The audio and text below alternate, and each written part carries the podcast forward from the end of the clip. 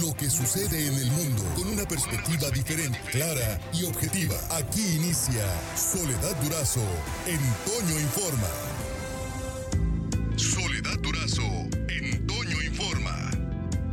Me da mm, mucho gusto presentar la, siguiente entrevista. Cecilia Soto es una mujer sonorense, una mujer, una política sonorense. Ah, esta semana que estamos abordando el tema de la mujer eh, desde diversos ámbitos, pues sin duda Cecilia Soto en el ámbito político representa toda una trayectoria.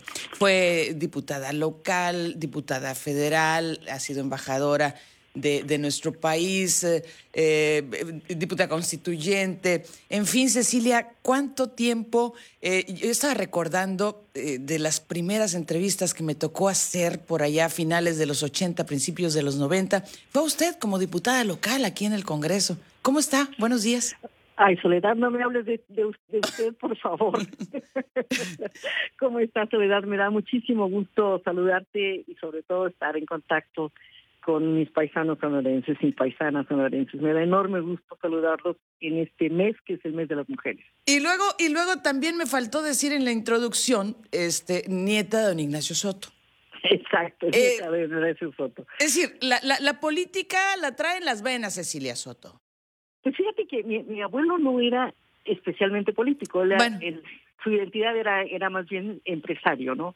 Eh, pero fue fue un, buen gobernador y fue un gusto durante durante varias de mis campañas recorrer Sonora y que me dijeran su abuelo hizo esto, este camino que está aquí, etcétera. En fin, yo creo que seguramente ese fue mi primer contacto con la política. Ajá. Y bueno, ya, más de ya más de 30 años en la política, o, cuántos exactamente, porque... Ay, no, ¿para qué contamos? Pero digamos que mi, mi, mi gran, mi primer participación en una campaña nacional fue en la campaña del ingeniero Cárdenas en 1988. Ajá. Eh, eh, sí, fue, eh, bueno, nosotros, mi esposo y yo, Patricio y yo, estábamos en un pequeño partido que se llamaba el PAR, pequeño, no de buena fama, pero fue el partido, el único partido que se atrevió a lanzar la candidatura del ingeniero Cárdenas cuando el ingeniero se, se salió del PRI y creó la corriente democrática. Así es. Eh, esa, esa campaña fue muy, muy importante para mí porque fue, eh, sí me mostró una parte de México que, no, que yo no conocía, especialmente cuando eh, fuimos a la Ciudad de México a defender el voto y encontrar que era un voto eh, masivo de abajo para arriba, de abajo para arriba. Todos los trabajadores traían, los meseros, los gentes que eh, vendía periódicos, los taxistas, y las, todo el mundo traía el, el moñito tricolor del Frente Democrático Nacional. Esa fue una, una gran experiencia. Ahora, es interesante plantear que no fue una experiencia desde el, eh, desde el punto de vista de lo que estamos celebrando desde el punto de vista de las mujeres. Eh, no, no era todavía esta campaña eh, sin distinción del tema de género. Todavía una, no había una, aunque por supuesto que había movimientos a favor de los derechos de las mujeres, todavía no era un, una, algo que se pudiera distinguir de manera clara. Incluso yo, en 88 y en 94, en mi campaña por la presidencia de la República, yo no era feminista, era lo que llamamos ahora mujerista. Es decir, que es, como diría yo, creo que es como la, mayoría de las mujeres nos iniciamos en el mujerismo, en una simpatía por todo lo que hacen las mujeres. Sí. Que es algo, es, es un buen inicio, pero también puede pecar de lo que se llama esencialismo.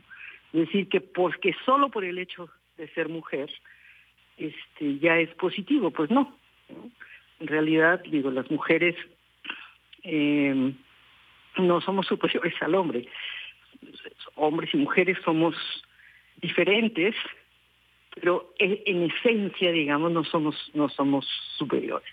Yo me hago feminista en 95 un año después eh, de la de la campaña presidencial. de la campaña presidencial y déjame decirte que lamento mucho no haber sido feminista durante la campaña.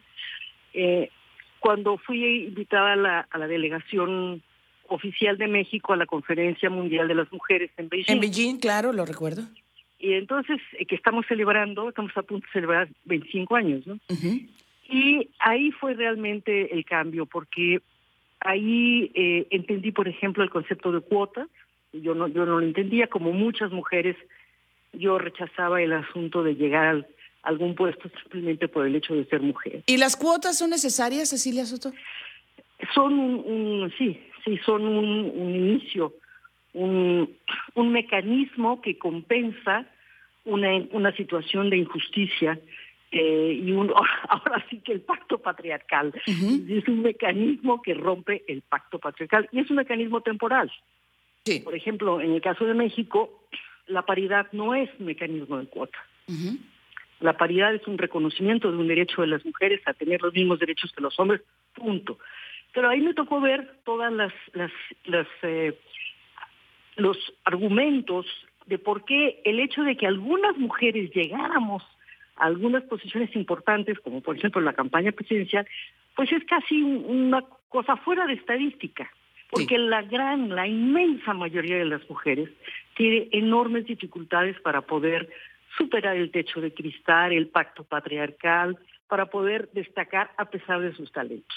Ahí eh, entendí eso. Lo otro que entendí, que fue así fundamental, fue el, el tema del género, que creo que es muy importante entenderlo quizás dedicar tu maravilloso programa a, a una serie de, de clases o de cápsulas sobre el tema de género, porque en muchas partes, en Sonora, en Chihuahua, en muchas partes se entiende el tema de género como una cuestión antifamilia, ¿no? Como un como un asunto perverso.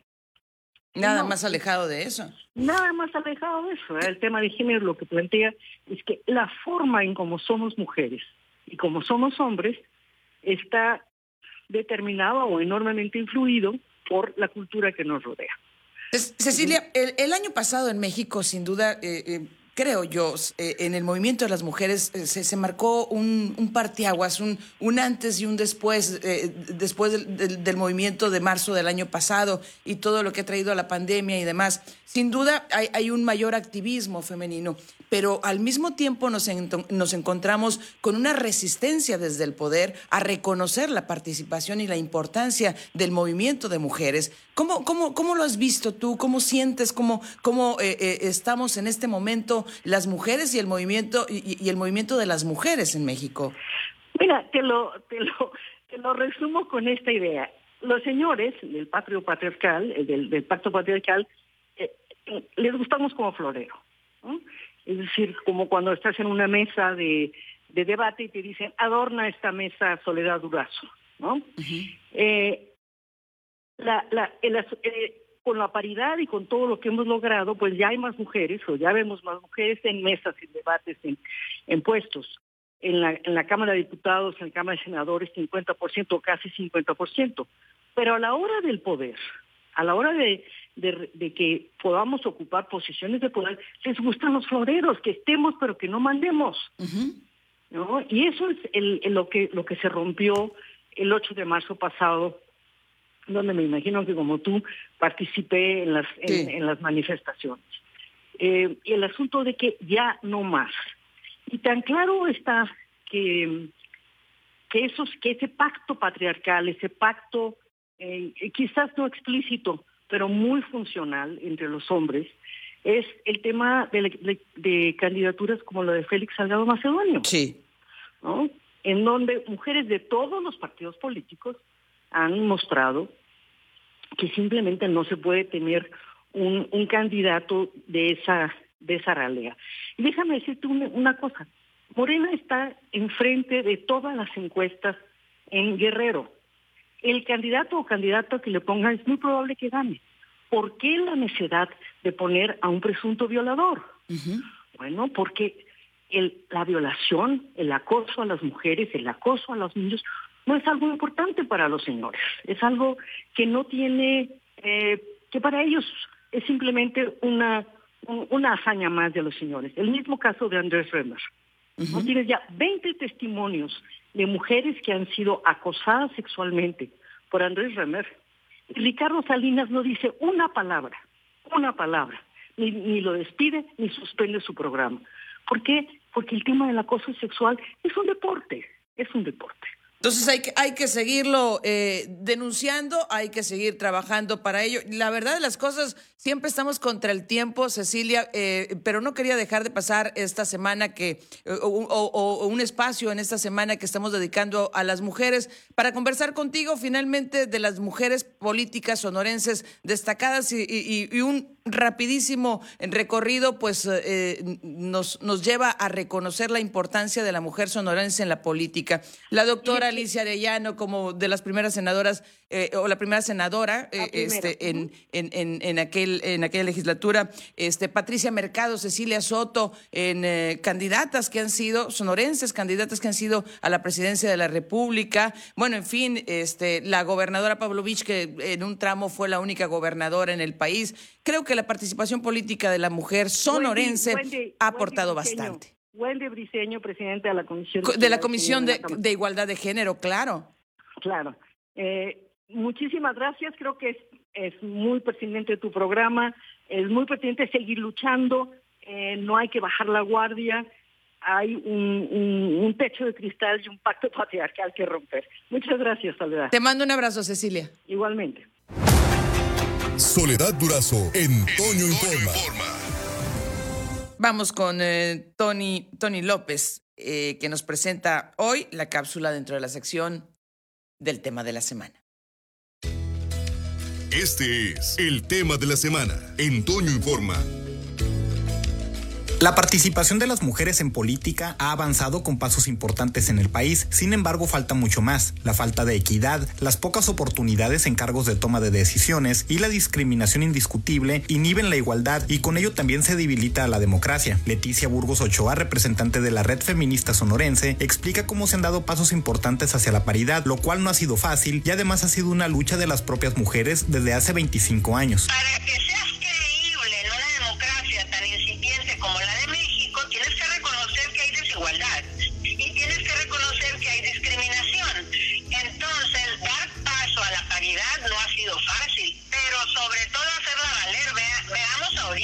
Dulce Robles Moreno participa activamente en un proyecto electoral. En su opinión, Sonora ha transitado hacia un escenario en el cual las mujeres ostentan más participación que en el pasado. Sin embargo, las críticas y las exigencias se tornan más flexibles cuando se trata de hombres. Sea joven, sea mujer, sea hombre. Pero lo que pasa que siento que siendo jóvenes y siendo mujeres, todavía tenemos que demostrar muchísimo más, hacer muchísimo más eh, se nos cuestiona eh, un poco más fuerte que, que a los hombres. O tenemos que ser doblemente serias, doblemente todo mejor, pues, ¿no? Eso, eso es lo que yo siento, es lo que siento. Paulina Ocaña también participa en política desde su niñez. En sus espacios de participación ha detectado un rezago en la juventud que se endurece cuando además de ser joven se es mujer. Eh,